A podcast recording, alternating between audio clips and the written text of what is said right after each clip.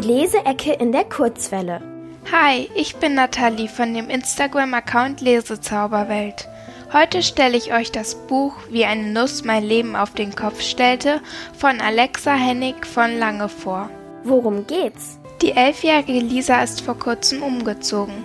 Am Anfang ist sie davon nicht so begeistert, aber als sie erfährt, dass aus dem Herrenhaus gegenüber ein Waisenhaus werden soll, freut sich Lisa sehr.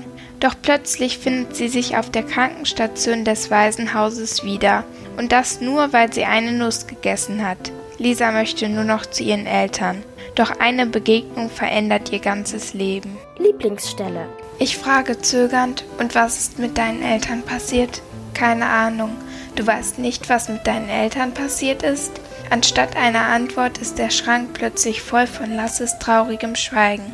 Schließlich räuspert er sich und flüstert mit so einer gespenstischen Stimme, so dass ich schon wieder erschaudere. Als ich noch ein Baby war, haben sie mich in einem Körbchen auf der Schwelle von meinem letzten Waisenhaus abgestellt. Sie haben geklingelt und sind einfach abgehauen. Was gefällt mir an dem Buch?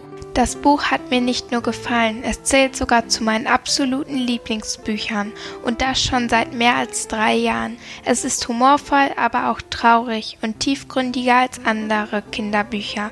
Besonders aber gefällt mir der Schreibstil der Autorin. Er lässt sich superflüssig lesen und ist auch fesselnd. Die Charaktere sind mir sehr ans Herz gewachsen und jeder ist mit all seinen Ecken und Kanten einzigartig. Die Leseecke in der Kurzwelle.